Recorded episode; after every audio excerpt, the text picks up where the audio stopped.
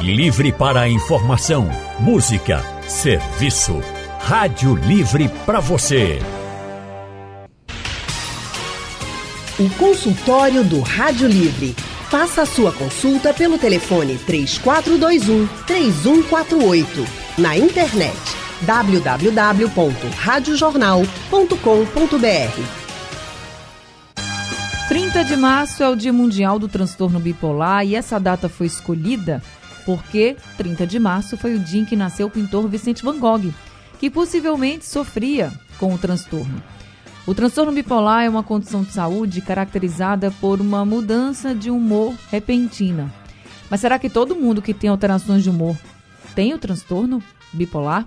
E como é que faz esse diagnóstico? Bem, esse é o assunto do consultório do Rádio Livre de hoje. Para nos ajudar a entender mais sobre o transtorno bipolar, nós convidamos o médico psiquiatra José Carlos Escobar. Dr. José Carlos Escobar também é psicanalista, diretor clínico do Instituto Recife de Atenção Integral às Dependências, o Instituto RAID. Doutor José Carlos Escobar, muito boa tarde. Seja bem-vindo ao consultório do Rádio Livre. Boa, tarde. boa tarde, Daniel. É um prazer estar aqui com vocês. Boa tarde, Miguel. Um prazer conhecê-lo. Prazer todo nosso em tê-lo com a gente nesse consultório de hoje. Nosso outro convidado é o Miguel Gomes, também velho conhecido aqui do nosso Rádio Livre, do nosso consultório, sempre está com a gente toda semana. Miguel é historiador, psicólogo e psicanalista e também é sócio do Centro de Pesquisa em Psicanálise e Linguagem, CPPL, e é associado ao Círculo Psicanalítico de Pernambuco, CPP. Miguel Gomes, muito boa tarde. Também seja muito bem-vindo ao consultório do Rádio Livre. Boa tarde, Anne. Boa tarde a todos e todas ouvintes. Boa tarde, Zé Carlos. Conheço você de vista, de alguns eventos, já participei contigo.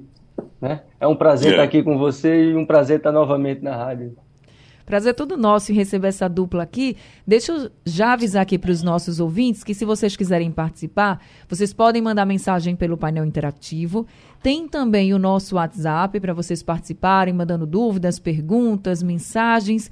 991478520 é o número do WhatsApp da Rádio Jornal. Mas se vocês quiser, quiserem ligar aqui para a Rádio Jornal e conversar ao vivo com o Dr. José Carlos Escobar, com Miguel Gomes, fiquem à vontade. O número para ligar é o 3421 3148 3421 3148. Deixa eu começar então, Miguel. Eu já comecei falando sobre essa coisa da alteração de humor, né, que é o que muita gente conhece sobre o transtorno bipolar, mas eu queria que você falasse se essa coisa de alteração de humor para todo mundo, por exemplo, já é o transtorno bipolar. Por quê? Às vezes a gente acorda bem e depois acontece alguma coisa, tem um gatilho, não sei, e aí a pessoa já muda de humor, né? Tava ali feliz, alegre, tranquila, daqui uhum. a pouco já está irritado. Esse é realmente um perfil de alguém que pode ter o transtorno bipolar?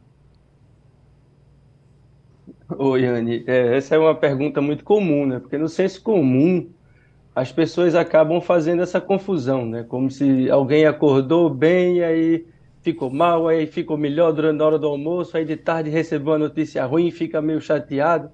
Como se essa alteração de humor dentro de um espaço de um dia já caracterizasse algum tipo de transtorno de humor bipolar. E não é bem assim, né?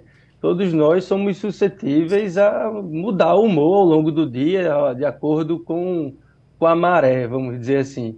Isso, de forma alguma, significa um transtorno bipolar. Né? Esse transtorno é caracterizado, entre outras coisas, por um processo é, cíclico e com um tempo mais largo. Né? Então, a gente podia pensar como se fosse assim, né? É, o transtorno bipolar fosse o clima e, e as nossas mudanças de humor diárias fosse o dia. Está chovendo, está fazendo sol, uma coisa mais passageira, né? Uhum. Então, assim, essa mudança de humor diária, rápida, mesmo de um dia para o outro, de uma semana para outra, talvez, pode ser algo comum, que a gente vive de acordo com as experiências subjetivas e com as necessidades e com as condições materiais que a gente tem. Né? Isso não caracteriza um transtorno bipolar. Eu acho que é importante fazer essa, essa ressalva, porque senão as pessoas começam a ouvir esses transtornos e achar que qualquer alteração de humor já está enquadrada em uma categoria psiquiátrica, patológica, E apesar da gente usar esses termos no dia a dia, o uso deles dentro da medicina, dentro da psicologia, é, é, é outro. Né? Então não dá para fazer essa confusão. É, e é bom falar isso também porque quando acontece isso, né, e é uma doença, esse transtorno bipolar, é uma doença que tem muito estigma, a gente sabe. Então, quando acontece qualquer coisa de uma alteração de humor, já tem alguém que assim, tá bipolar agora, é? Agora é bipolar, é? é. Né? E sempre tem isso. Aí, tem um dado aqui da Organização Mundial de Saúde, a OMS, que diz aí que cerca de 140 milhões de pessoas no mundo sofrem com o transtorno bipolar. Doutor José Carlos Escobar, para fazer esse diagnóstico é algo fácil, rápido ou pode realmente demorar? Eu acho que é muito importante isso que o Miguel assinalou, que a gente tem que não não popularizar esses diagnósticos, né? não transformar isso em estigma. Ah, é, eu acho que é uma facilidade muito grande hoje de se dar diagnósticos, né? de bipolar, de psicopata, de TDAH, enfim. O, o diagnóstico em psiquiatria tem um histórico muito ruim. Para você ter uma ideia, a palavra idiota, idiotia, era um diagnóstico. Né? O cretinismo era um diagnóstico psiquiátrico. E isso vai se transformando em termos pejorativos e vira xingamento. Então você fala, ah, fulano é esquizofrênico, fulano é uma histérica. Né? Isso são xingamentos. Então, a, a, o diagnóstico em psiquiatria ele corre o risco de ficar sempre sendo é, popularizado né, de uma forma negativa e estigmatizando. Hoje é bipolar. É isso que você disse. A pessoa tem um, estouro, ela é, ou é até mesmo mal educada. Né? Uhum. Né? São pessoas que têm uma distimia ou têm uma pouca capacidade de suportar a frustração, e são pessoas mal educadas, talvez, e que apresentam um comportamento explosivo, inadequado, antissocial, e é chamado de bipolar. Né? A, a, o, o, diagnóstico bipolar foi anteriormente chamado de psicose maníaco-depressiva, por apresentar essas alterações profundas, graves, e não alguém que chega e diz assim: ah, hoje eu acordei depressivo. Ninguém acorda depressivo. Você sabe, isso é um processo. Né? E as pessoas de tarde melhoram da depressão, já estão curadas da depressão.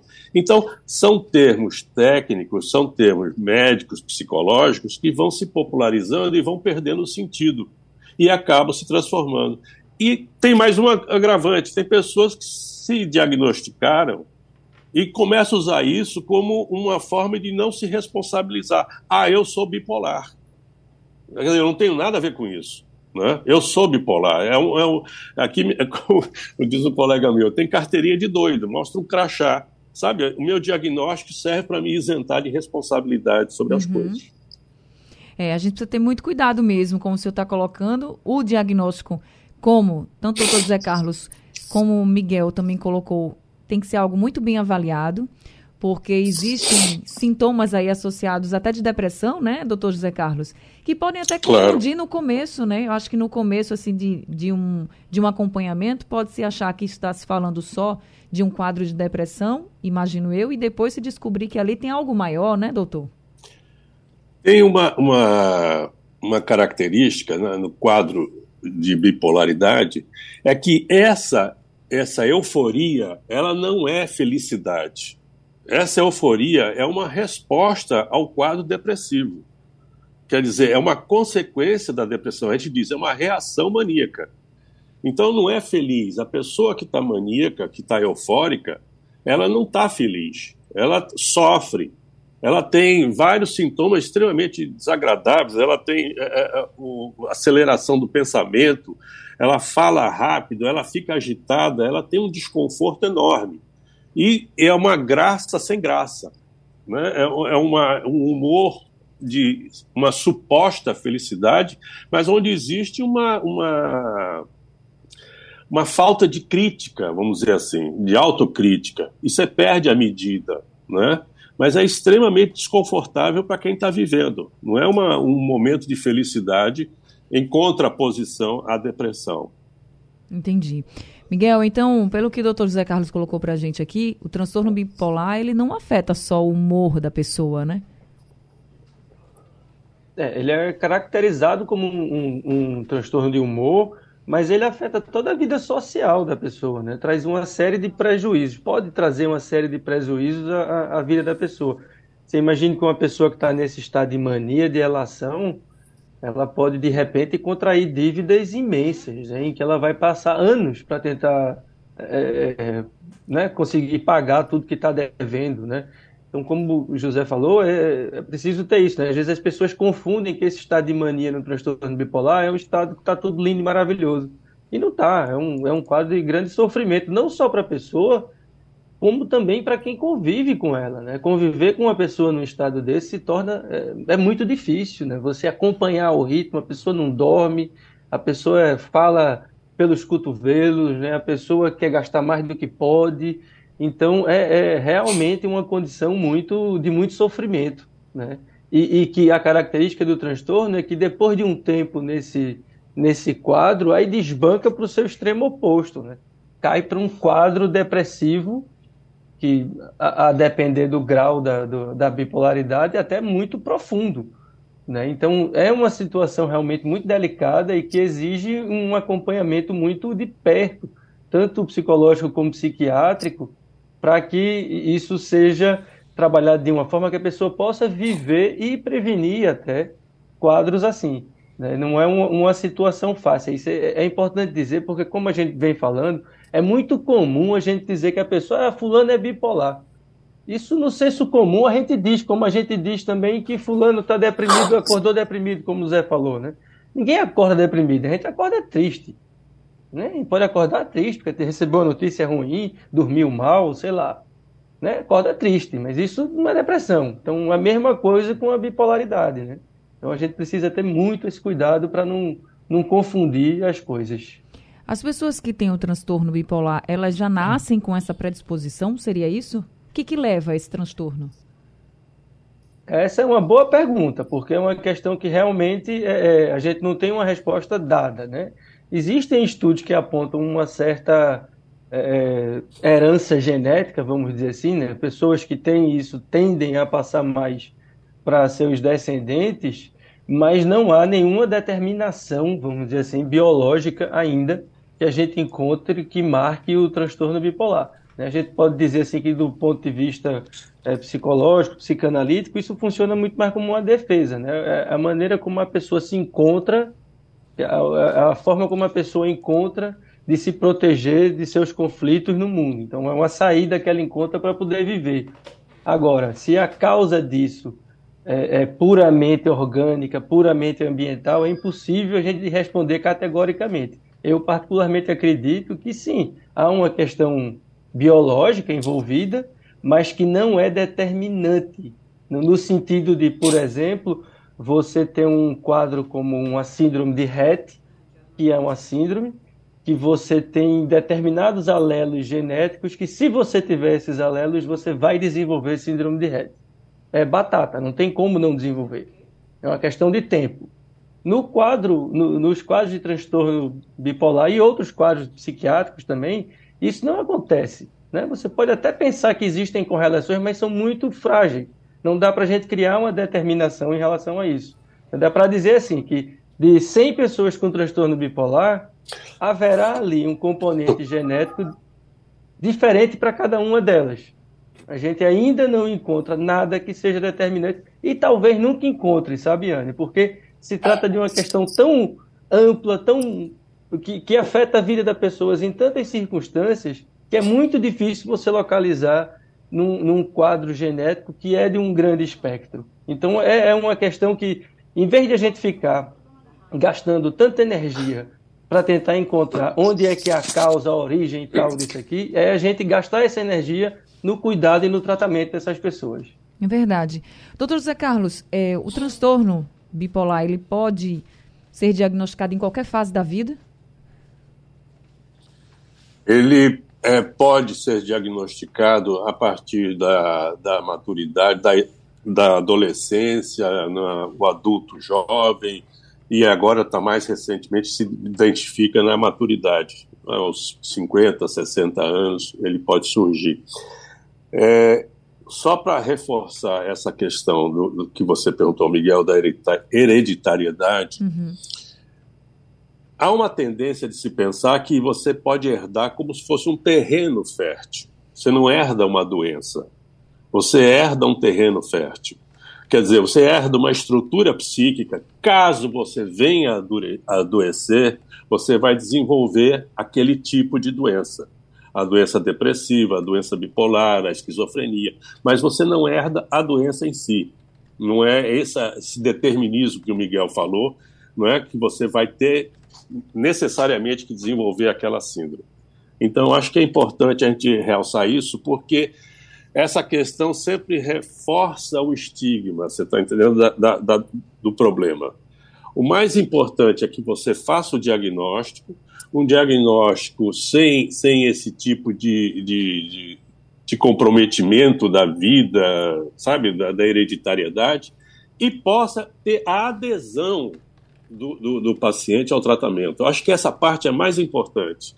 Porque o, o, paciente tem que adquirir essa sensibilidade de começar assim: não, meu pensamento está ficando um pouco mais acelerado. E procurar o atendimento. Com o tratamento e com a relação que se estabelece entre o terapeuta e o paciente, começa a se ter uma sintonia fina, sabe, dos transtornos. Hoje eu tô, comecei a ficar pensando negativamente, eu comecei a ter sentimentos mais, sabe, mórbidos, ou enfim, ou estou mais lento, ou estou mais acelerado, hoje eu comecei. Então, você começa a ter uma sensibilidade, uma sintonia fina, e isso ajuda você a fazer ajustes de tratamento, de medicamento, evita a crise maior. Então, essa, essa, esse diagnóstico, acompanhado de uma adesão ao tratamento, um reconhecimento da pessoa, porque ela reconhece que está mal, né? ela não perde essa, esse senso crítico, ela reconhece, o, o, como o Miguel fala, a pessoa gasta os tubos, foi, foi inadequado em várias situações, né? então ela sofre as consequências quando passa a crise e ela adquire essa autocrítica. Então isso é que é o mais importante, eu acho.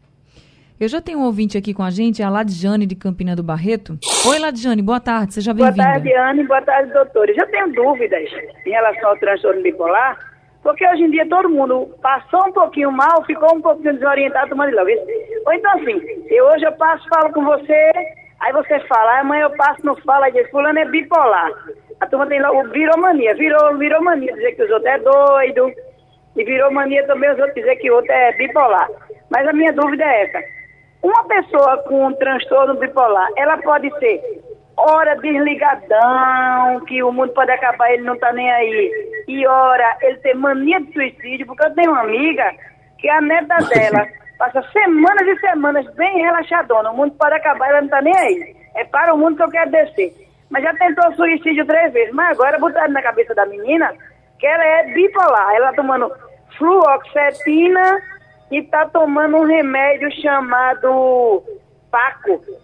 Eu não sei o que é Paco, mas estão tomando isso aí. Então, é um negócio aí que é, é doido. Está tomando um outro chamado. Esqueci o nome do terceiro remédio, eu sei que é três. É, bem forte mesmo também. E a menina tá do mesmo jeito, hora alegre, hora bem. Uhum relaxadona e já tentou, cortou os pulsos. Ave Maria. Tudinho, já, já ela é bem jovem, então eu queria saber assim, que eu tentei lembrar o nome do remédio, Lexotan. Lexotan também ela toma, o Paco, o Lexotan e o Fluoxetina. Aí eu queria saber assim, hora doido, como a turma chama, e hora querendo não tá nem aí. Pode ser isso aí ou é porque o povo quer inventar que os outros é doido mesmo? Obrigada aí, Andy. Obrigada, Ladiane, pela sua pergunta. Doutor José Carlos, o que, é que o senhor acha? Assim, a pessoa que fica mais de boa, tranquila e depois, como a Ladiane colocou aqui, que chega ao ponto, por exemplo, de tentar tirar a própria vida. Isso pode ser um quadro que sugira um transtorno bipolar? Veja, veja, veja. Eu, eu acho muito difícil a gente poder dizer alguma coisa com esses sintomas tão vagos, não é? Ficar numa boa e tentar um suicídio eu não me arriscaria a dizer absolutamente nada. Assim como também, por exemplo, se você diz o dia mundial é porque o Van Gogh nasceu nesse dia, eu é, é muito difícil dizer que o Van Gogh era bipolar. Sabe, os relatos que a gente tem, já ouvi que ele era epilético, que ele era bipolar, que ele era psicótico, já falaram o diabo do Van Gogh.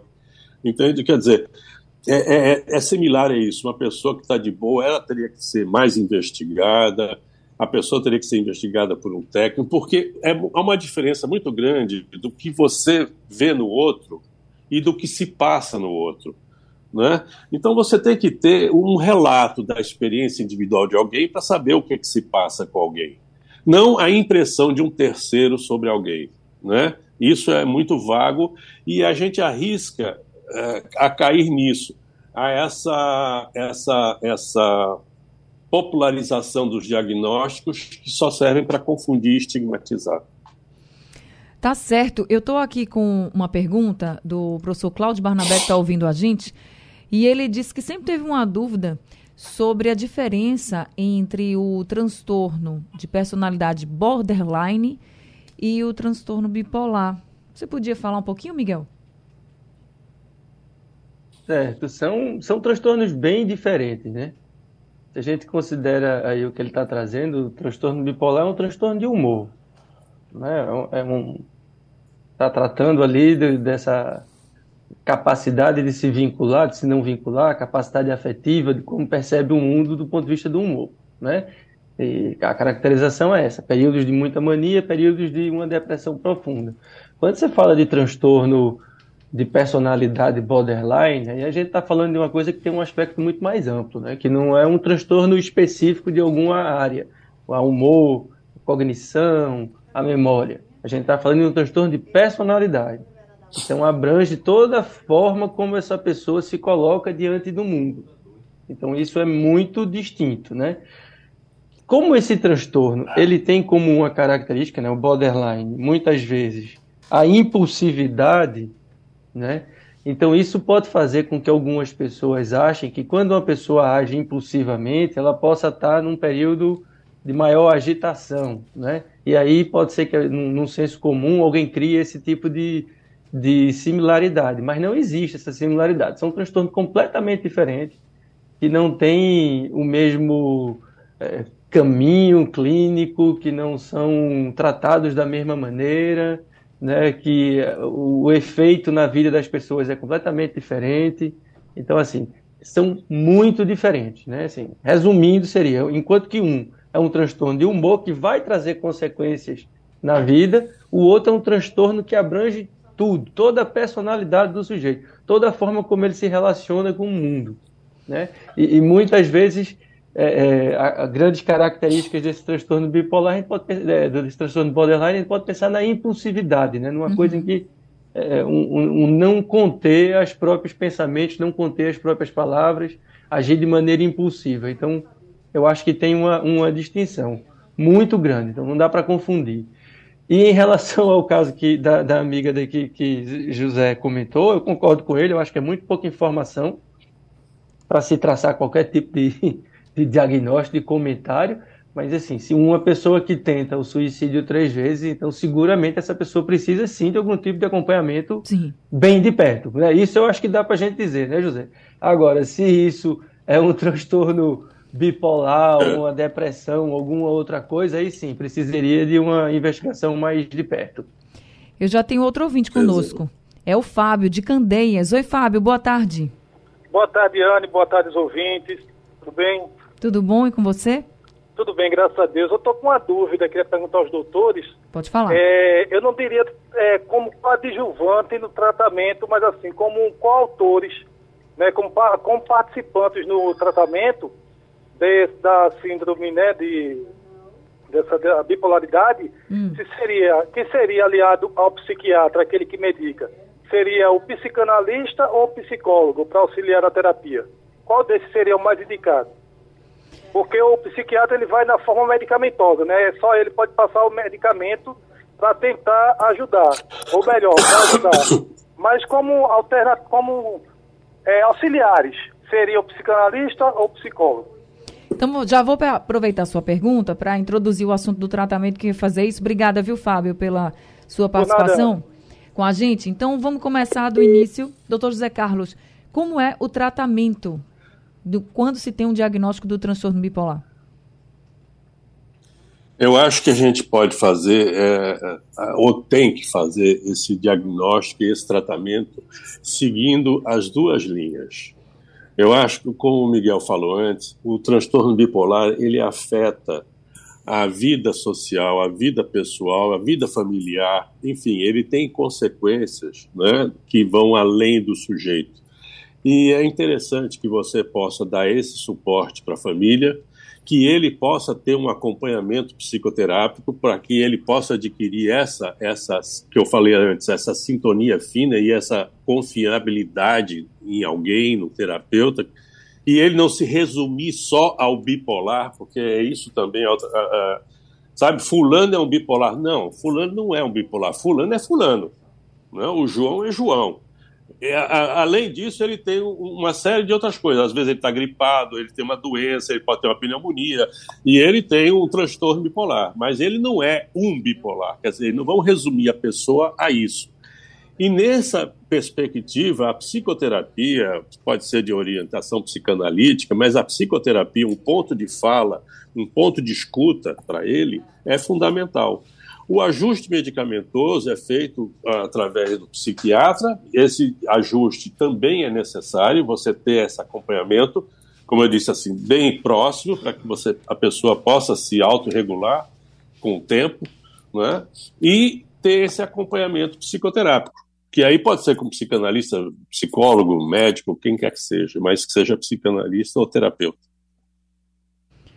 Eu queria também que Miguel completasse, complementasse também essa resposta do tratamento, Miguel, porque a gente sabe que é importante, né? Como o doutor José Carlos já colocou aqui, é importante fazer esse acompanhamento de todos os profissionais. Inclusive, tem uma mensagem aqui da Juliana. Eu não hum. sei se no caso dela teve o transtorno bipolar, mas ela diz assim: é, eu me descobri num quadro de mania após um longo período depressivo. E precisei ser internada numa clínica psiquiátrica. Lá aprendi a não me prender ao rótulo, que é o que a gente está falando muito aqui, né? Essa coisa do estigma, enfim. Uhum. Aí ela diz: hoje, com medicação, com acompanhamento psiquiátrico e, psi e psicológico, é, a minha psicóloga chega a dizer que eu sentirei até os sintomas, mas de forma mais leve ao longo da vida. E ela coloca aqui que está muito melhor. Então, eu queria que você completasse também, complementasse, Miguel, a importância desse tratamento, até porque o doutor José Carlos falou um ponto que ficou aqui na minha cabeça, que a gente tem que tá nesse consultório também falando para as pessoas que têm o um diagnóstico, que não, não é um diagnóstico fácil, mas que elas precisam fazer o tratamento, né? A importância de procurar essa ajuda, de fazer o tratamento e não se deixar levar por um estigma que estão colocando, como a, até a Juliana colocou aqui, uhum. que ela aprendeu a não se prender ao rótulo. Miguel. É, o estigma é um grande, uma grande barreira para todo o tratamento psiquiátrico, psicológico que a gente tem, né? Porque hum, muitas vezes é tomado como uma pessoa que tem um tipo de transtorno psiquiátrico, como se aquilo fosse um defeito da pessoa. É uma pessoa que não consegue lidar com os problemas da vida e aí desenvolve aquilo e não é assim que funciona, né? Então é preciso que a gente combata esse estigma e acho que a gente faz isso semanalmente aqui no, na rádio, né? Seja nesses espaços do consultório, seja na coluna que a gente tem na segunda-feira. E, e, eu acho que esse é o caminho, é a gente sair desse, desse lugar de estigmatização e sustentar o tratamento. De fato, o tratamento bipolar às vezes é muito difícil porque no período em que ele está bem, ele simplesmente, bom, se eu estou bem, o que é que eu estou precisando fazer aqui? Não preciso tomar mais remédio, não preciso mais ir para terapia, estou de boa, vou ficar em casa na lagoa. E aí a coisa retorna, né? Porque isso, em muitos casos, é, um, é, é, como a gente já falou, é uma coisa cíclica, que vai e vem.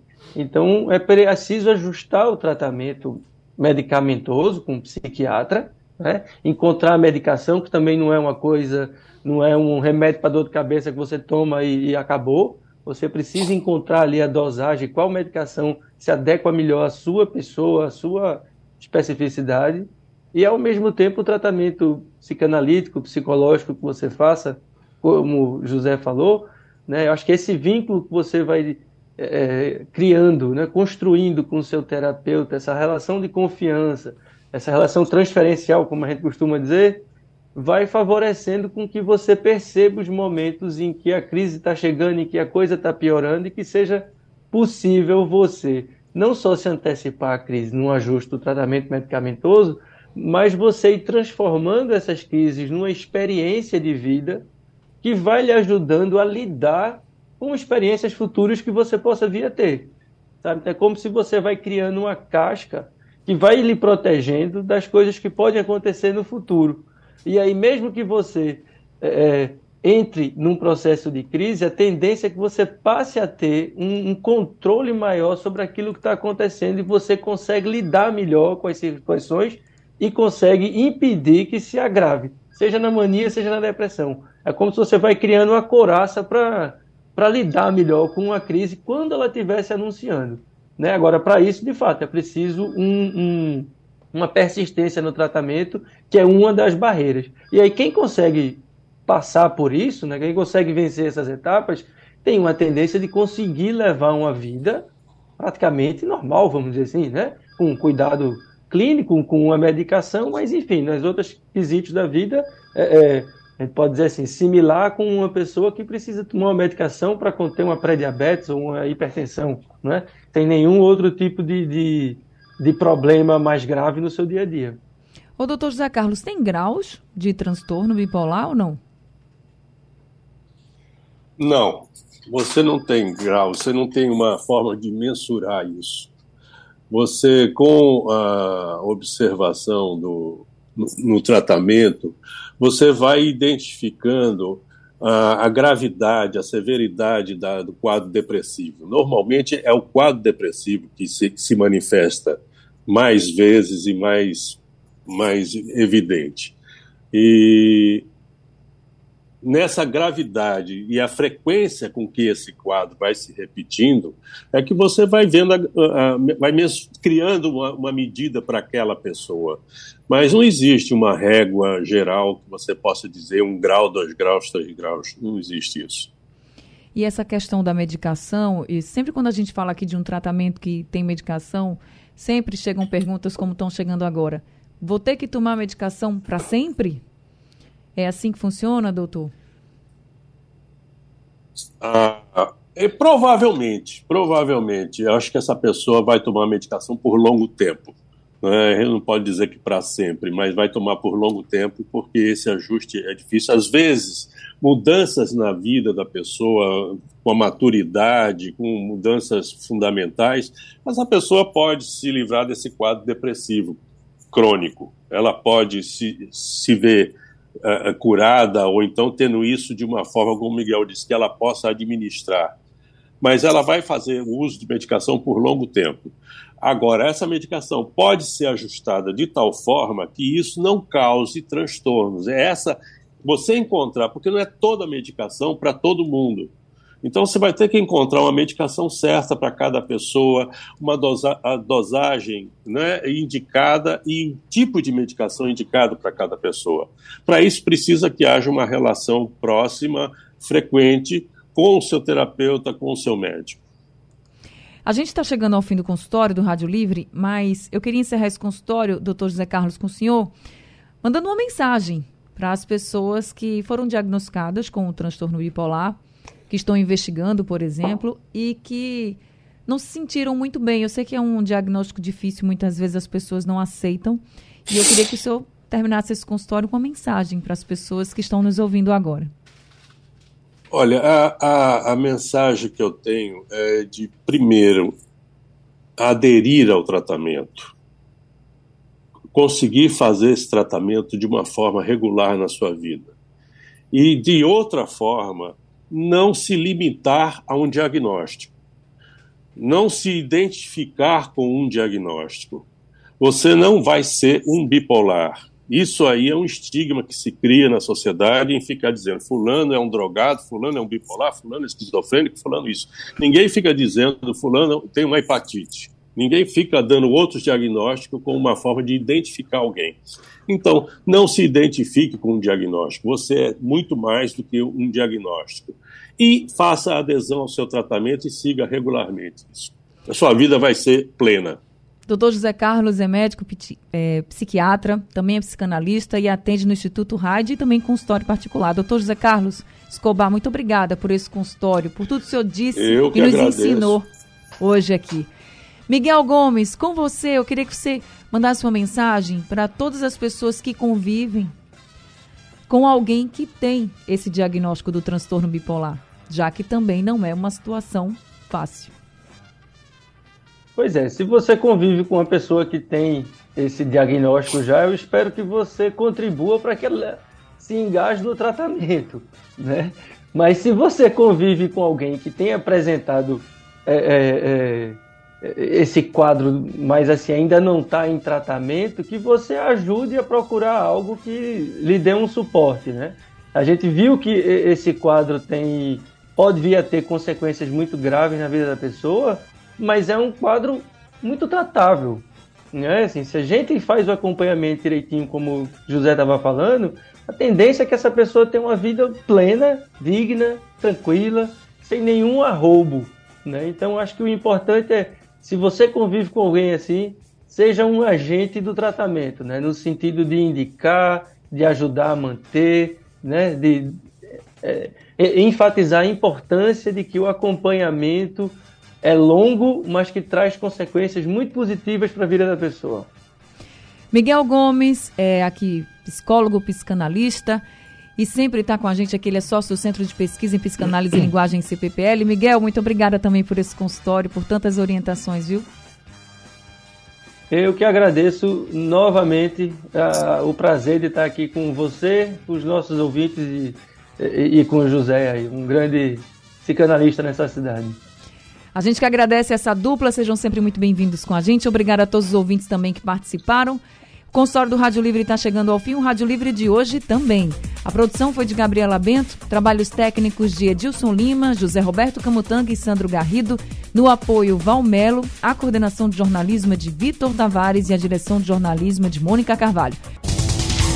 Sugestão ou comentário sobre o programa que você acaba de ouvir, envie para o nosso WhatsApp 99147 8520.